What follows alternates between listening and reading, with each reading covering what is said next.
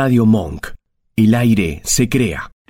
En cuarentena, Monk sigue al aire, transmitiendo desde nuestras casas. Armamos dos estudios paralelos para que sigas disfrutando de la programación de siempre, con contenido nuevo y en vivo. En cuarentena, el aire nos une. Bienvenidos a Mi Lado B, un espacio dedicado a los sentidos.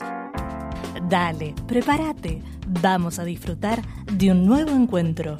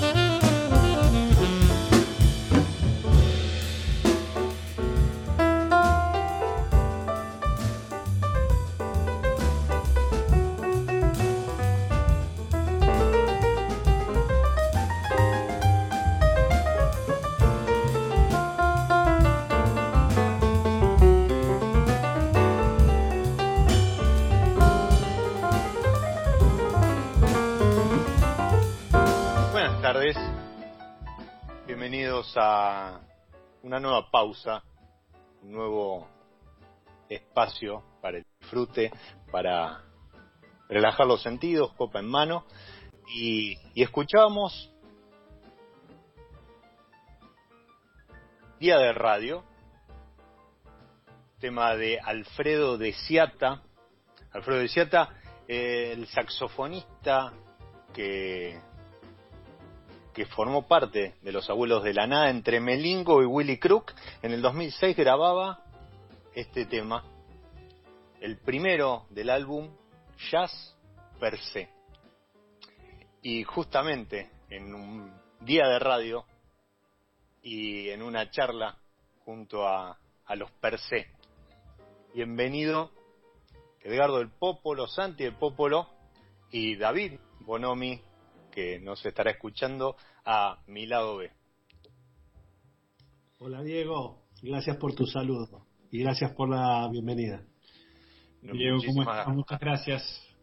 muchísimas gracias a ustedes, eh, gracias por, por el tiempo y, bueno, y, también agradecerle a, David que, lamentablemente no, no, nos va a poder acompañar.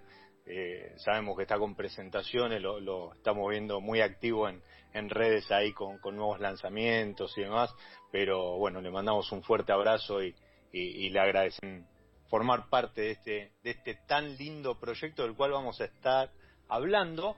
Para, para los que no lo conocen, eh, per se es eh, el, proyecto que une a, Edgardo del Popolo, a quienes muchos conocen por, Susana Balbo Wines y, otros, y otros grandes eh, proyectos por lo que ha pasado en su carrera, y a David Bonomi, enólogo en jefe de, de Norton, en esto que entiendo y algo así los presentaba en, el avance del programa, como em, su lugar en el mundo es así, per se es su lugar en el mundo. Bueno, per se es uno de nuestros lugares, tal vez el, que uno le da un cariño muy especial por, todo lo que lo rodea, por una connotación tan especial que tiene el hecho de ser un proyecto que nace de cero eh, con, ideas propias, con mucha voluntad, con mucho esfuerzo, con mucho cariño y que es algo muy chiquito, así que eso lo hace que sea más, más cuidado y más querido. Así que eh, desde el año 2012, que fue nuestra primera vendimia, venimos poniéndole todo el, cariño, la dedicación y, y, el amor a este proyecto que, que con tan pocos años este, en, el mercado, digamos, la, y en la cabeza de los consumidores que nos acompañan, amigos y clientes, nos ha dado tantas satisfacciones. Sí, y aparte que ha tenido una, una muy buena aceptación, bueno, no solo del público, sino también en la crítica, eh, repasando eh, el, último reporte de, Tim Atkin, eh, uno de, sus vinos, digamos el ícono, si se le puede llamar así, Uni, ha, sido mejor vino del reporte con 99 puntos y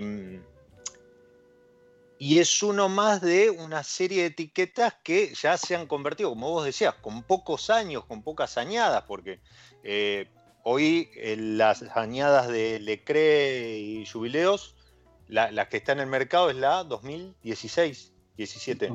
2017. 2017, o sea, son cinco añadas nada más que, llevan en el mercado y ya son vinos de, de culto, ¿no? Pero pero creo que no, no porque sean figurita difícil, ni, ni, por, ni por alguna especulación y demás, sino porque creo que son eh, vinos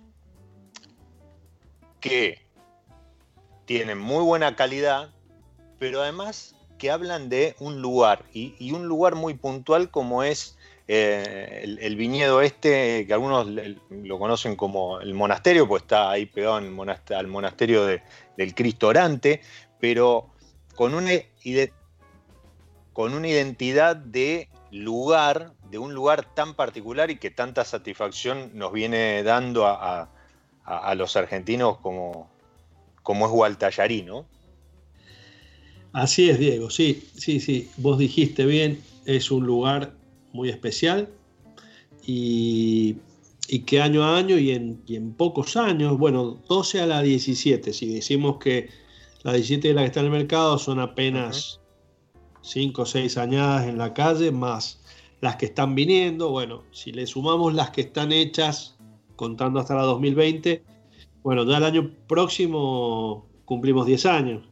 Y el tiempo se fue volando tan rápido, tan rápido como así de vertiginoso que es, con tantas cosas que le pasan a uno y con tantas enseñanzas que cada añada da que son tan distintas y que son tan especiales y, que nos permiten ir descubriendo, cosas y, notando diferencias que nos ayudan a, poder mostrarlas en los vinos. Nosotros en los vinos lo que hacemos es simplemente tratar de interpretar lo que vemos en la viña, eh, tratar de, hacer lo menos posible, de intervenir lo menos posible para que eso se muestre con la mejor naturalidad, pero sin duda que bueno, tiene también nuestra, nuestra lectura y nuestra visión sobre ese lugar tan particular.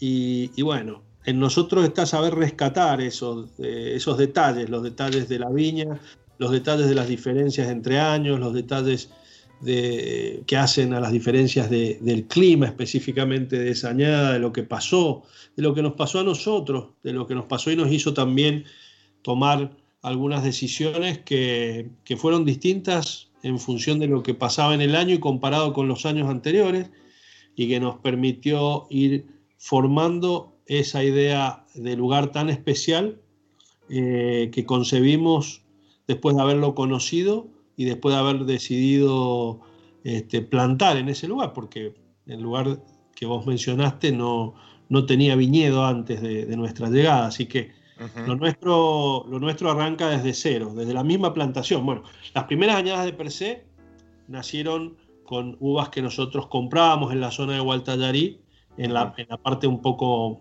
eh, más baja, más intermedia, ¿no?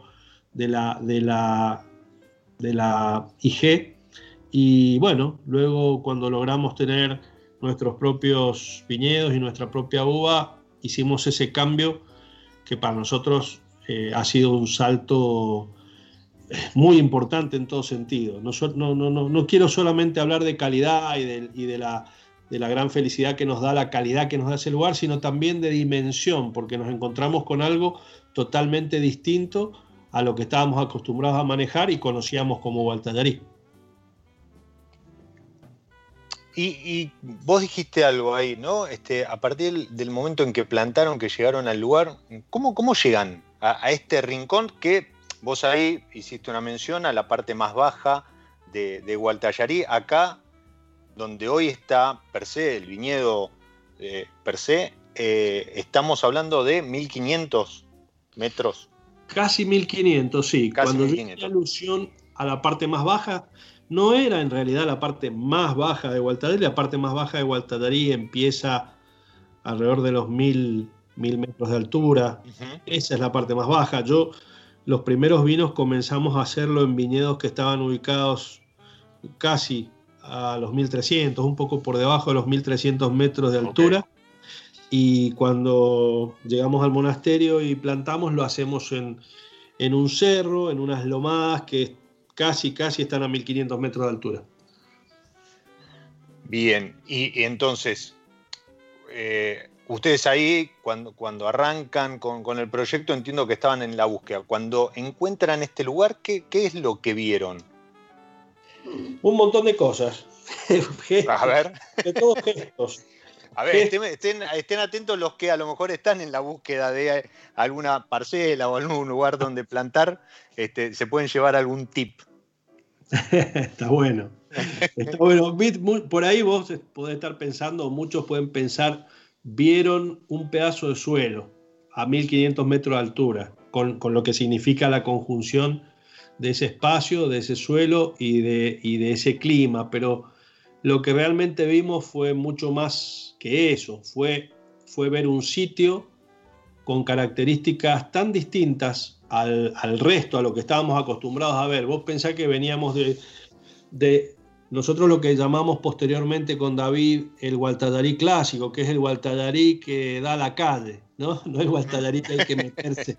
El Gualtallarí que da la calle, que da una ruta, que da un camino. Es un Gualtallarí que tiene su clásica formación de suelos aluvionales, con arena y mucha piedra y, y piedra en distintas condiciones, desde piedra lavada pegada al arroyo Las Tunas, al río Las Tunas hasta piedra calcárea pegada a las lomas del jaboncillo.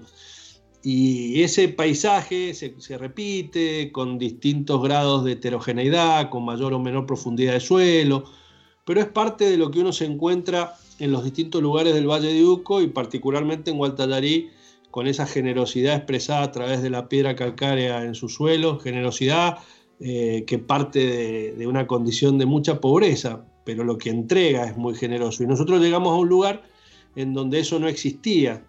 Existía un cerro este, con, una situación de dificultad eh, difícil, con, valga la redundancia, con una situación de dificultad que había que, que había que afrontar con un paisaje totalmente distinto, con una zona de bosque, este, con un monasterio, con, un, templo, este, con, una topografía quebrada.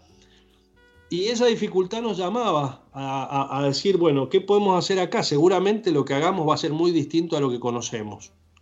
Y así nos embarcamos en la aventura de decir, eh, desarrollemos este cerro, que era, imagínate, un típico cerro mendocino, un desierto en altura, con, con una vegetación eh, resistente a la sequía de jarillas, chañares y algunos pastos que tuvimos que, pedirle permiso al lugar para entrar, para, desarrollarlo, para poder escarificarlo y, romper su, su, corazón de calcario y, de ahí poder desarrollar una viña en condiciones muy distintas, eh, muy distintas desde el punto de vista agronómico, yo como agrónomo siempre estuve, este, tuve la misión de hacer desarrollos, tuve la misión de, plantar viñas en distintas condiciones y esta condición que se me presentaba en, estos, en, este, en este sitio tan especial era totalmente distinta. Había que entenderla, conocerla y, desarrollarla para ver este, qué nos podía deparar el futuro como, antes que como productores de vino, como viticultores. Y bueno, gracias a Dios, eh, a poco tiempo de, haberlo hecho, a poco andar, esa, viña fue plantada en el año 2003, fines del 2013 eh, y fue creciendo y no dejó de tener dificultades, años difíciles con clima difícil. Ahí estuvo, las, supo sobrepasar, supo sobrellevar y, y dio sus frutos en su momento que nos, nos llenaron de felicidad. Sí, y aparte eh, hay, algo que se está empezando a dar, pero todavía es, es, muy primigenio en la viticultura argentina, que es esto de las terrazas, ¿no? Empezar a, este, plantar en laderas y, demás, que es algo que estamos empezando a ver, pero en, términos generales la viticultura de la Argentina era en, el llano, ¿no? Este, a lo mejor con alguna pendiente y demás, pero, no con tanta ruptura de terreno. Y para los que están escuchando, eh, en, lo que es el equipo per se, eh, Eddie es el que lleva la parte más de, terreno, de viticultura y demás. Y el señor, a quien saludo porque eh, acaba de darnos la sorpresa de unirse a la charla, es quien lleva la parte enológica. Bienvenido, David, a mi lado B. Nuevamente. Hola, Diego. Hola, Diego, ¿cómo, estás? Y bueno, un placer acá eh, juntarnos unos minutos para conversar de, nuestro proyecto con Eddie. Muchísimas gracias, muchísimas gracias por, el tiempo, por haberte hecho el, hueco, como comentaba al principio, los que te, leemos en redes y, demás, sabemos que estás con, presentaciones, con, con nuevos lanzamientos y, y, eso te tiene bastante agitado en esta virtualidad. Pero bueno, muchísimas gracias por sumarte. Estábamos charlando ahí con, con, Eddie y, nos estaba compartiendo cómo fue todo el proceso del, arranque de lo que es per se, del viñedo per se. Y, y, a lo mejor en poco tiempo ustedes han tenido la oportunidad en estos casi 10 años de, proyecto de eh,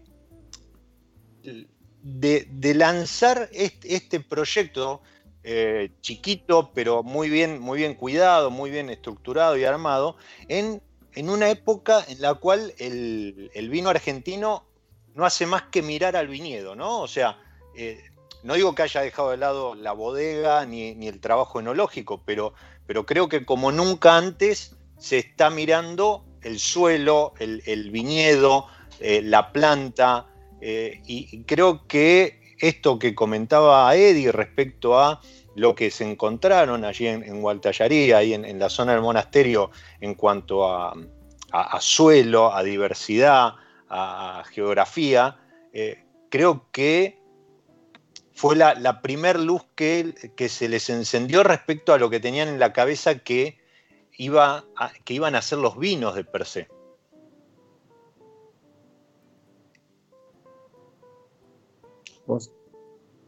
No sé si, no sé si eh, esto es así o eh, se lanzaron a la aventura de decir, bueno, plantamos y después vemos cómo funciona y qué sale. Eddie, ¿estás ahí? Estoy acá, estoy acá. Como vos entraste, dije por ahí, si tenés, que salir, si, tenés que salir, te dejo un espacio para que haga algún comentario. Si tenés que salir, si te, si te vas a quedar el resto, este, vamos compartiendo. Recién yo le decía a Diego que, que nos, nos atrapó el lugar eh, porque se nos presentó como un desafío muy distinto a lo que estábamos acostumbrados. Yo creo que lo que nosotros veníamos haciendo nos dio la base nos dio el conocimiento del lugar, la zona, el clima y, las consideraciones generales.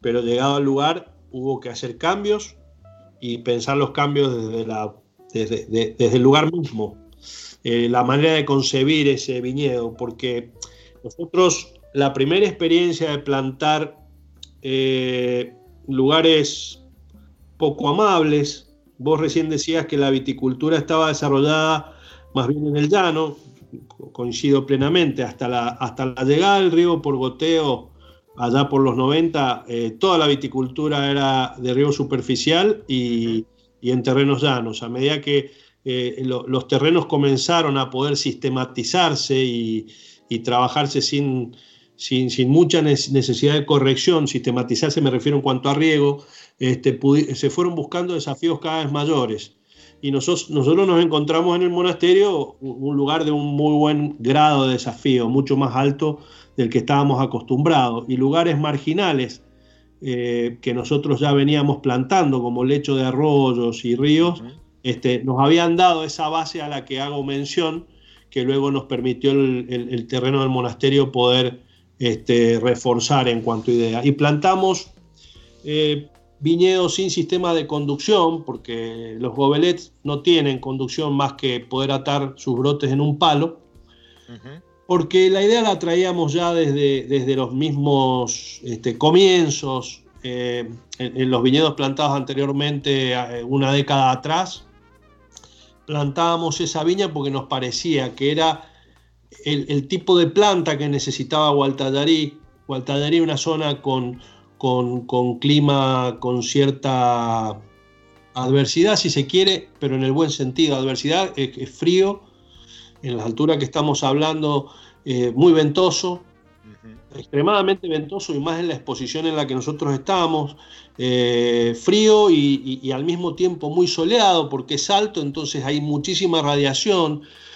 Eh, y con suelos muy difíciles, además extremadamente pobres, extremadamente pedregosos eh, y, de características muy estresantes. Todo eso nos hizo pensar en, trabajar plantas de tamaño pequeño que expresaran vigor reducido y que tuvieran la, facultad de poder dar uvas de muy alta calidad y de muy, muy bajo nivel de producción. Y nos fuimos a plantar gobelets porque yo creo que lo voy a decir ahora y a medida que ha ido pasando el tiempo, esto que voy a decir ha, ha ido tomando más carne o más conciencia en quien, en quien lo escucha, porque tal vez cuando lo dije al principio, los primeros años nadie le encontraba un sentido y ahora, como hay mucha gente plantando gobelet, de pronto decirlo tiene, tiene verdadero sentido. Es el sistema que nos permite volver a tocar las plantas. Nosotros los viticultores los agrónomos en nuestros sistemas mucho más extensivos para viticultura de mayor superficie, veníamos, veníamos plantando espalderos, eh, esos espalderos cada vez iban tecnificando y mecanizando más y, el sentido del viticultor pegado y tocando y viendo lo que le pasa a cada planta se estaba perdiendo. Yo creo que el gobelet vuelve a traer a los viticultores a acercarse a la planta y tocarlas y entender qué pasa, porque con esa, con esa relación entre, entre el agricultor, entre el viticultor y la planta, eh, suceden muchas cosas verdaderamente uno entiende este, es una lectura totalmente diferente que sin duda luego se expresa en los vinos. Bien, para, para concuerdo con, lo que decís, pero para quien nos está escuchando, seguramente la, imagen que tiene un viñedo es los alambres, las ramas de, la vid eh, recorriendo los alambres, ya sea en, parral o, en espaldero, y gobelet, eh, que se está empezando a ver con con mayor continuidad, pero todavía es una rareza, al menos en, Argentina, es dejar la planta como pequeños arbolitos, o sea, con, el tronco de la vid y unas pocas ramas cortas, pues no, nos olvidemos que la vid no deja de ser una enredadera y si uno le da, le da libertad, este, se expande para, para, donde mejor le parece. Eh, entonces, gobelet es un tronco, que es la, la vid, el tronco principal, y algunas pequeñas ramitas eh, donde se van formando los racimos. Entonces, como decía Eddie, esto eh, deja a, esa planta al alcance de la mano del, viticultor, tanto el tronco con sus eh, sarmientos, ¿sí? sus racimos.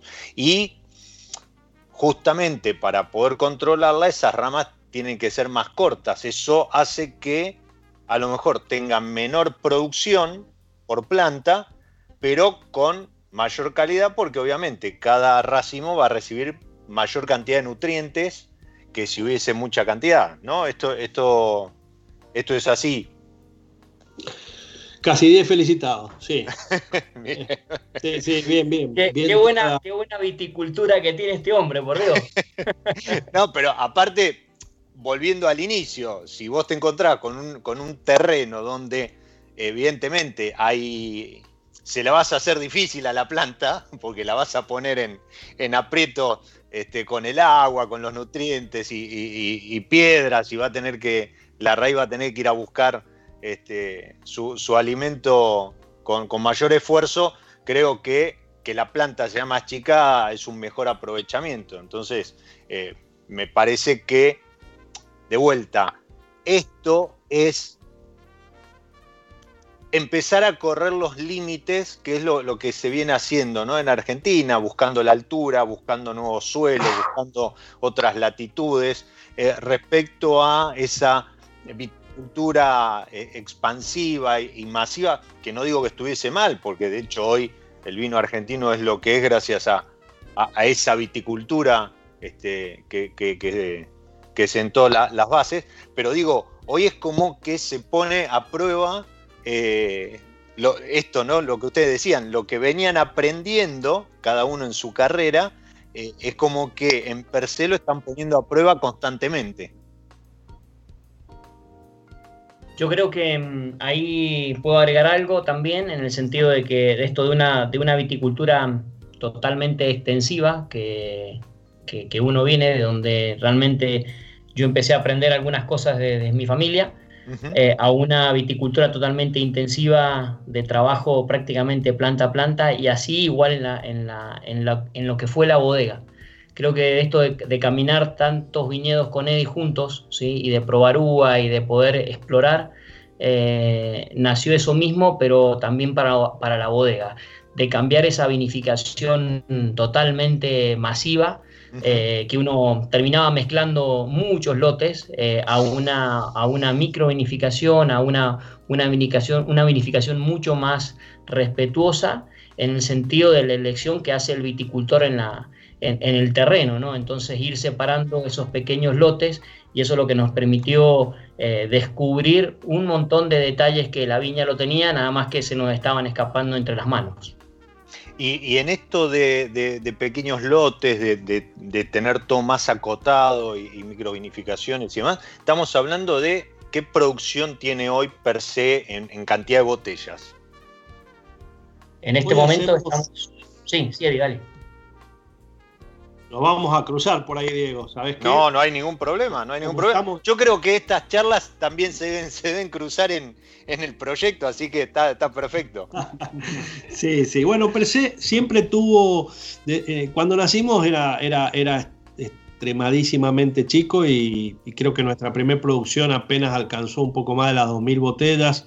Dijimos en algún momento con per se vamos a llegar a, alrededor de las 5.000 y, bueno, así fue. Hoy en día, si tenemos que hablar de la cosecha 2019, si tomamos Persea Jubileus, La Cree, Volare del Camino, eh, Volare de Flor, son alrededor de 5.000 a 6.000 botellas y si le agregamos Inseparable, Depende de la añada, porque hemos tenido ya tres añadas inseparables muy distintas, muy, muy distintas. La 18 apenas superamos las 10.000 botellas. La 19 y la 20 fueron menores, porque fueron producciones naturalmente menores. Así que eh, en término medio, hoy podemos decir que estamos entre las 12 y 15.000 botellas totales entre todos nuestros vinos. Somos un productor pequeño. Eso, te iba a decir, ¿no? Para lo que es la escala de la viticultura, los números que, maneja la, viticultura argentina son, son pequeños productores. A lo mejor en otro país, con, otra, con otra viticultura o otro tipo de, producción, eh, a lo mejor serían o, más chicos o incluso más grandes, pero sí, para lo que es Argentina, 10.000, 12.000 botellas, hoy es un pequeño productor como tantos hay, ¿verdad? Y, a los cuales está 2020 eh, creo que, les ha golpeado bastante, ¿no? No solo por, el tema de pandemia, sino lo que implica el tema de la logística, los insumos, temas de tipo de cambio y, demás. Eh, ¿cómo, cómo, cómo los ha tratado la 2020?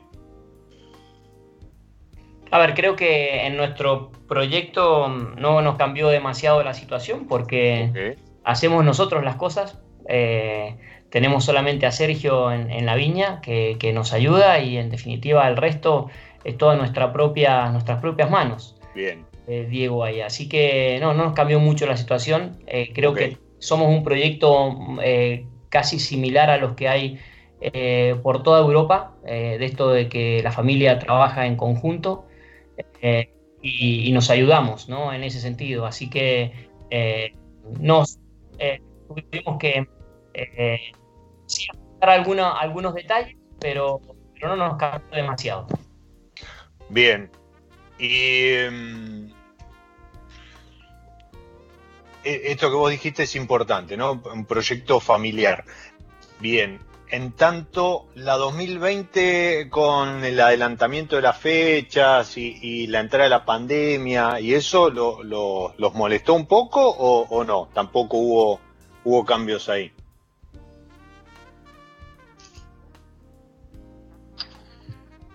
Bueno, David, pensé que ibas a, contestar. No, no, como te dijo David, como hacemos las cosas nosotros, tuvimos que hacer tal vez una pequeña reestructuración de la de dónde íbamos a recibir los distintos lotes y, nos acomodamos bien y pudimos hacer todo con David y con, Santiago que este año arrancó con nosotros, nosotros en su primer cosecha y lo hicimos bien, organizado, con mucho cuidado. Te digo que en el mes de marzo y abril teníamos incluso más cuidado que lo que tenemos ahora para lo que uno puede pensar que era la pandemia entonces. Este, este ¿eh? Cuidado, con mucho detalle, íbamos todos los días a la bodega a hacer los trabajos que teníamos que hacer y, a probar los vinos. Y bueno, lo hicimos como si fuera una vendimia normal, con los cuidados lógicos de que se presentaron por el año, por lo particular del año. Lo que fue la cosecha en sí, no tuvimos eh, grandes contratiempos, pudimos ir a probar la uva a la viña y decidir cuándo era el mejor momento y la cosechamos en el momento que, que la hubiésemos cosechado con o sin este coronavirus. Así que estuvimos bien, en ese sentido, forme. Eh, entiendo que la 2020 fue a lo mejor con algún cambio o corrimiento y demás, pero fue muy buena calidad. Ahora, en, un ratito vamos a ir a, charlar un poco de la 2019, que, que creo que, todos han, han, opinado o han comentado que ha sido la cosecha de los últimos años. Me gustaría que, ustedes en este, en este proyecto muy de, micro, ¿sí? Este, en cuanto a cantidades, manejo de viñedo y demás, me den su, su apreciación y aparte de vuelta, ¿no? En un lugar que en los últimos años se ha posicionado como eh, una de las, de las zonas más, relevantes para, lo que es el, vino argentino.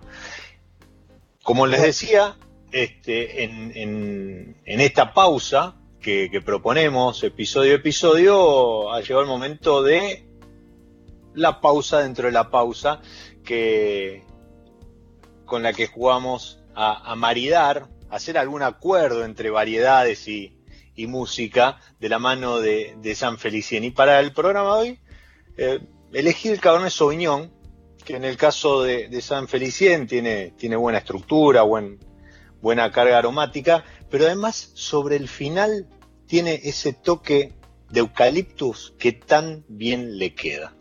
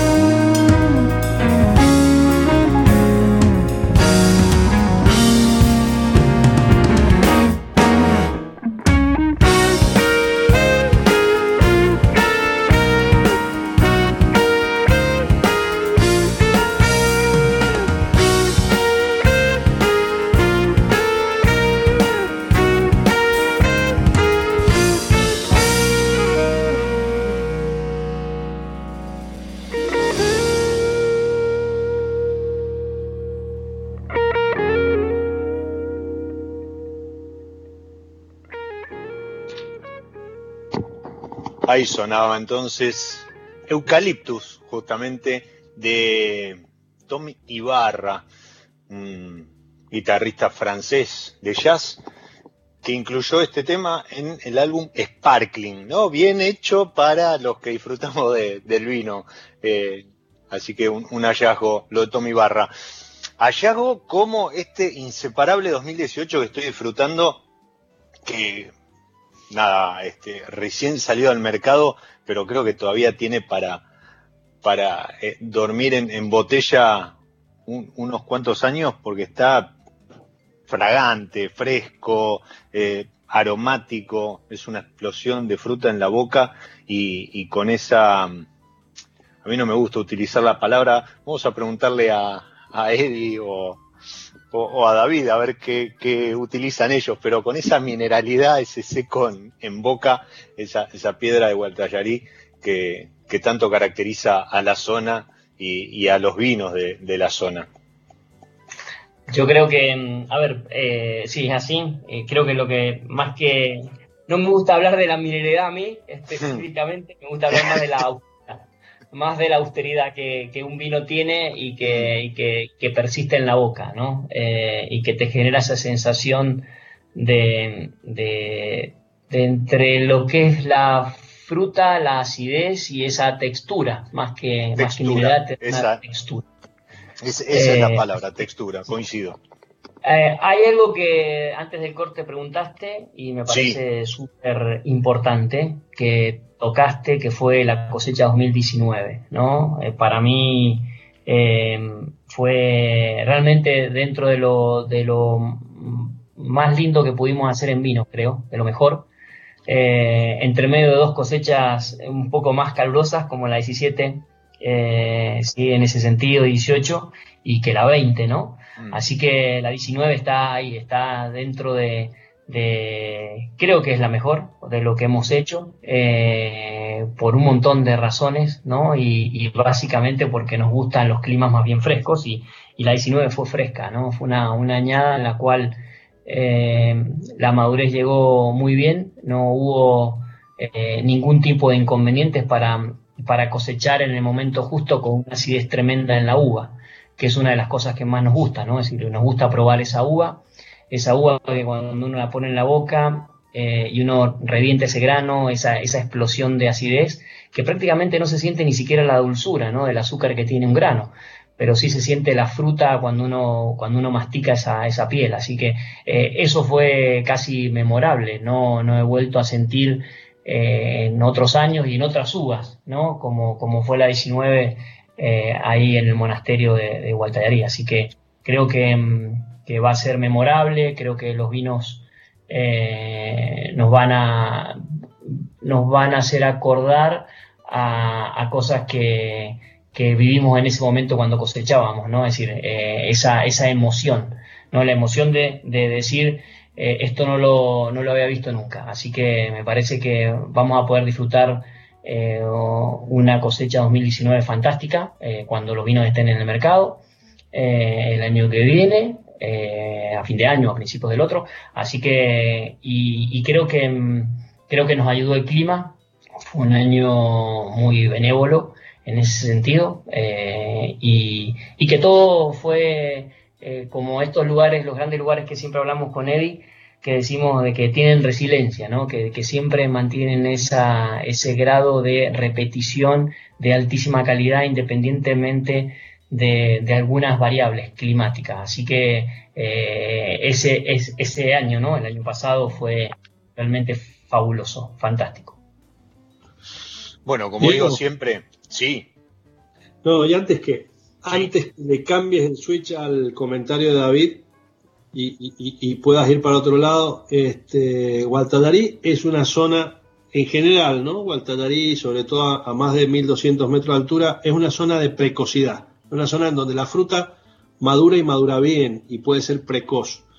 Nosotros tenemos un embero, cambio de color, eh, no muy temprano, no muy temprano, también por, por, porque los estados fenológicos se corren producto de la altura y, y las temperaturas. Y lo que en otras zonas suele ocurrir a mediados de enero, a nosotros nos pasa a principios de febrero. A principios de febrero las uvas empiezan a pintar y con David cuando vamos a probarlas, la, grandeza que tiene el lugar es que cuando empezamos a probar eh, los Malbec, ya sentimos lo que van a hacer muy temprano, con esa acidez tremenda que tienen, esa acidez que, que muchos dicen de láser, y y llega el momento de cosecha, ya ha pasado un mes o ha pasado un mes y medio, a mediados de, marzo, entre el 10 y el 25 de marzo, y la acidez sigue intacta. Eso te habla, te habla claramente de, unas notas muy altas que tienen lugar y que, y que se dan en forma muy natural. No, no, no, el lugar no hace ningún esfuerzo en lograr eso. Y nosotros nos damos cuenta y tratamos de actuar con sumo respeto para mantenerlo. Bueno, aparte, Diego, Diego, un segundito, ahí ya los saludo porque tengo que volver a, a los eh, a donde estaba, estaba conectado y también, así que bueno, eh, saludarlos, eh, gracias por mm, este momento que nos das, te dejo con Eddie en las mejores manos y, y, y salud por ese vino que tenés ahí. David, muchísimas gracias a vos por haberte hecho este, este tiempito para acercarte y compartir un rato con nosotros eh, de, lo que es per se para, vos, cómo lo vivís y demás.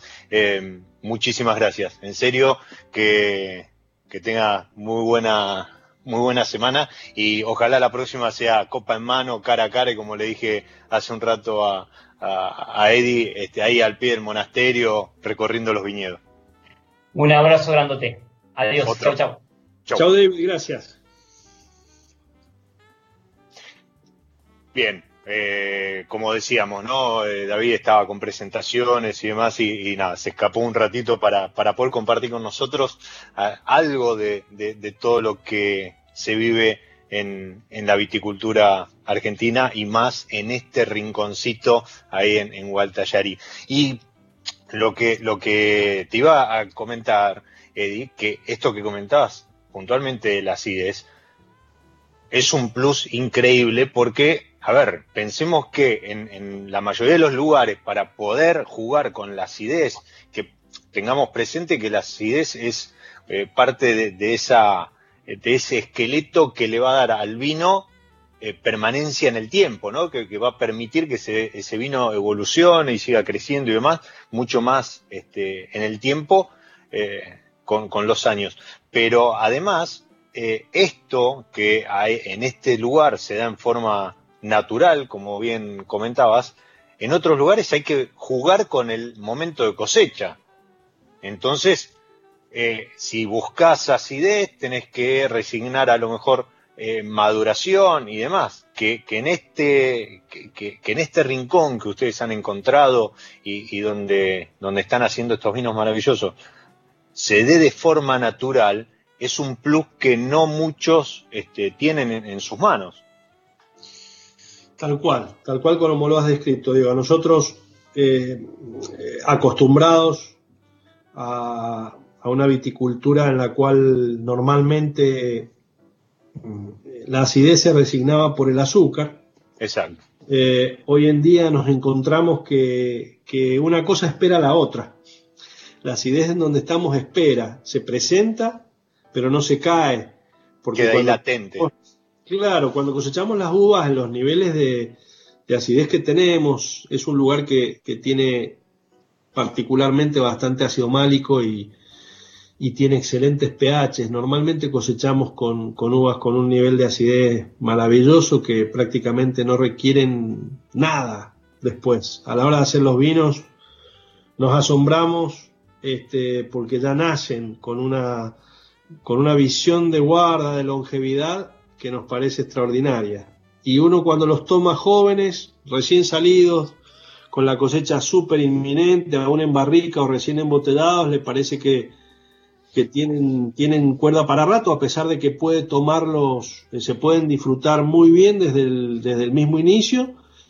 Y después de haber abierto las botellas de las primeras añadas, que ya tienen este, 8 o 9 años, este, se encuentra que todavía hay un nivel de juventud y vivacidad y energía en el vino que, permite pensar que tienen mucho tiempo por delante para seguirse guardando y para poder seguirse disfrutando en futuro. La acidez es muy responsable de todo eso. Momento de cosecha y después, bueno, la cabeza que le ponemos a la hora de entender este, qué es lo que queremos de eso. De, interpretarlo, ¿no? de, de, volcarlo en, en, la, en la vinificación y finalmente en la botella. Correcto, correcto. Eh, estoy viendo que se nos está volando el episodio y, realmente eh, hay, hay, tanto, eh, parece mentira, ¿no? Hay tanto para hablar de un lugar tan, tan pequeño. Em, ¿por, qué, ¿Por qué inseparable? vamos, vamos por ahí, porque, a ver, decíamos, proyecto nace en el 2012, o bueno, la primer añada comercial es en el 2012, con eh, unos vinos muy, muy de, culto por poca producción, un perfil muy marcado, como son Lecre, Jubileos, eh, después vinieron los Volare, pero en el 2018 piensan en inseparable, ¿sí? Porque faltaba algo, querían complementar, querían ir por otra búsqueda. Sí, sí, sí. ¿Por qué inseparable? Porque tenés la botella ahí enfrente tuyo, ahí podés ver un poco eh, lo que te muestra esa, esa cepa que tiene la botella, que son dos manos que se, que se buscan, que se agarran. Una, uno no sabe si la mano de arriba tira para arriba o la de abajo tira para abajo, pero las dos están agarradas, ¿no? Este, tiene una simbología bastante especial para nosotros. Cuando, cuando nacemos como proyecto, independientemente de la añada en sí, este, nosotros eh, los primeros vinos se originaron con uvas de viñas que nosotros habíamos tenido alguna relación o las habíamos plantado o habíamos intervenido en cierta manera en, en, acompañar ese viñedo, si ha sido un productor, este, desde los comienzos o con la entrega de los materiales, o, los viñedos tenían alguna relación con nosotros, pero no eran viñedos nuestros lo cual nos dejaba una tremenda riqueza por la, por la gran diversidad que, que implica poder explorar zonas, viñas distintas, productores distintos, pero al mismo tiempo nos exponía a cierta fragilidad, a una fragilidad propia de, de no manejarse con algo que, que es de uno y que en algún momento te puede faltar por distintas razones, primero climáticas y segunda por, por voluntad de los hombres. Entonces, eh, el nombre viene porque, mm, porque creemos que, un vino mm, no puede eh, reducir su simple origen al lugar, al lugar que significa tierra, clima, sin tener en cuenta a los productores, sin tener en cuenta al, que está detrás del vino, que lo ve, que lo interpreta y que lo hace nacer. Es, es todo un conjunto. Y eso no se puede separar. Entonces, esa cepa agarrada en conjunto con su lugar, este, trata de darle respuesta a, esa intención de, que todo está unido y de que, y de que amén de que de golpe uno pudiese no contar con, con alguno de los tres elementos básicos, eh, a la hora de concebir un vino, esas tres cosas no se pueden separar. El lugar, el, sitio, ¿no? El, el clima de ese lugar y las personas que están detrás esto que, que Eddie acaba de escribir y que, y que tan, bien representado está por la etiqueta, después cuando, cuando comparte el audio la, voy a la, voy a incluir en, la foto, pero usted la pueden googlear, es una, una planta donde se ven sus raíces, se ven las hojas, la fruta, y en el tronco están estas dos manos que mencionaba Eddie. Esto que él acaba de escribir como inseparable, no es otra cosa que el terroir, ¿sí? el famoso terroir que, uno intenta traducirlo al español como terruño y que tan, tan vacío se queda, ¿no? Este, y, que, hay que vivirlo para, para poder entender qué es esto de que eh, el terroir no es solo la planta, sino la planta en conjunción con el lugar, con el clima y que también es necesaria la mano del hombre para interpretar esa conjunción para que después termine en una botella. Entonces, eh, eh, perfectamente le cabe esto inseparable. Así que, mm, bien, hoy, hoy creo que per se entonces sí está completo con, con esta etiqueta, pero a, futuro hay, hay algo más, hay, no sé, algún blanco. Em, sí, sí, sí, hay muchos proyectos. uno no deja de pensar, de soñar, de imaginarse cosas de dónde se va a encontrar en, en un año, en cinco años, en diez años, y si tiene la gracia de tener salud y estar bien. Y la verdad que sí, que tenemos muchas cosas en la cabeza. En este momento eh, nuestra viña en Gualtadería está creciendo, estamos, estamos ampliando. Ha sido un año muy especial porque a pesar de, de todos los contratiempos que nos ha tocado vivir, no hemos parado de, pensar, de, disfrutar, de generar cosas y estamos plantando más viñas. Nos estamos dedicando a eso, el tiempo lo estamos en cierta manera en parte pasando, plantando viñas, diseñando, este, poniendo plantas en lugares que hace tal vez un par de décadas nunca nos hubiéramos imaginado. Estamos haciendo cosas en el, en el, en el mismo eh, sitio, en el mismo monasterio, y estamos también mirando algunos otros lugares eh, distintos, con climas distintos y suelos distintos, algún lugar para desarrollar proyectos de vinos blancos exclusivamente, que nos gustan mucho, Este, y en eso estamos, y tratando de mejorar día a día lo que uno hace, porque, bueno, el aprendizaje es algo continuo. Qué lindo, ¿no? Por suerte, por suerte. Yo siempre digo que eh, cuanto uno más se, va metiendo en el mundo del vino, se va dando cuenta de que cada vez sabe menos, ¿no? O sea, más, conoce el mundo del vino y, se da cuenta que, menos sabe acerca de él.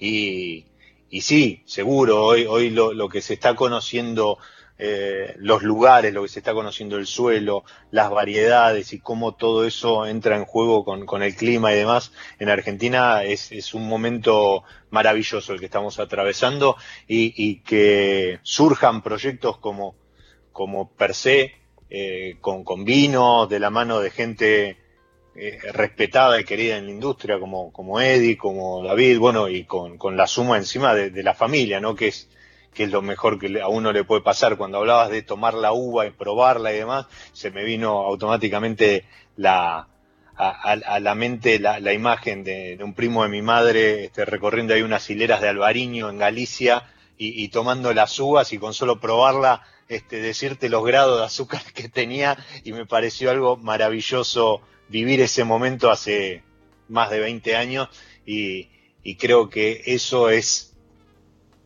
es el, resumen de, esto que mencionabas, ¿no? De cómo interactúa el hombre con, el viñedo, con el lugar, con el clima, y, es algo maravilloso, es parte de la magia del vino, ¿no? Y, de esto de que siempre se repite y, a veces detenerse a pensar en que el vino une es mucho más que lo, que la palabra dice. Eso es el vino, Diego, eso es el vino, esa descripción tuya de de tu tío probando ese grano de uva o esos granos de uva y teniendo en su, en su memoria y en su, en su paladar lo que eso le está diciendo, este, es el vino, es gran parte del vino. Así es. Eh, así que así lo vivimos y así lo disfrutamos. Y, y bueno, gracias a Dios lo hemos podido hacer en un lugar maravilloso. Eh, Gualtadarí es un lugar maravilloso. Dentro de Gualtadarí el monasterio es un lugar maravilloso. Hemos tenido la suerte de estar ahí, de poder este, trabajar en ese lugar que queremos, tal vez como misión, si hay algo que es importante para nosotros, es, justamente ser un proyecto chico para, para animar a que otros productores chicos este, hagan de esto algo, algo digno, porque si se puede hacer, se puede vivir, digamos, de esto en forma digna y, trabajando, digamos, en unidades pequeñas, eh, disfrutando todo lo bueno que eso da. Y también con la visión de que el lugar nos trascienda como personas. Estamos siempre pensando mucho más en el lugar que en nosotros mismos. Eh, el lugar tiene que trascender para que en su conjunto sea el lugar el que el que permanezca en el tiempo, porque si no es como que se acaban los lugares y, y con ellos se deban todo, o se acaban los lugares y solo quedan por ahí alguno que otro nombre. Es verdad, es verdad eso. Eh, Eddie, muchísimas gracias por, por haber compartido con nosotros eh, esto parte, una parte, una mínima parte de todo lo que significa per se, de, lo que significa el vino para vos, bueno, para, para Santi, a quien vuelvo a agradecer que haya coordinado esta charla, para David, que se sumó unos minutos, y, agradecerles lo, que están haciendo por, el vino argentino. Bueno, los agradecidos somos nosotros. Gracias por tu invitación. lo que haces nos gusta mucho. La música que le pones también es muy, muy buena tu, permanente entusiasmo hacia el vino no hace otra cosa que, ayudarnos a nosotros, a los productores, a, seguir adelante, uno como uno más, ¿no? Y, tener, digamos, ganas de, poder llevar a, los, a, todos los entusiastas del vino en el mundo este, este mensaje y estos vinos que salen de nuestro corazón. Muchísimas gracias, muchísimas gracias por esas palabras. Y mm, a ustedes que están ahí del otro lado también les agradezco haber compartido esta pausa. Como siempre les digo, soy Diego Migliaro, este es mi lado B y les pido que disfruten. Chao.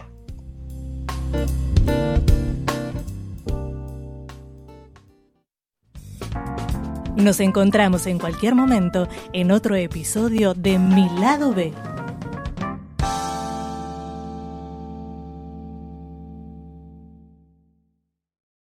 Radio Monk. El aire se crea.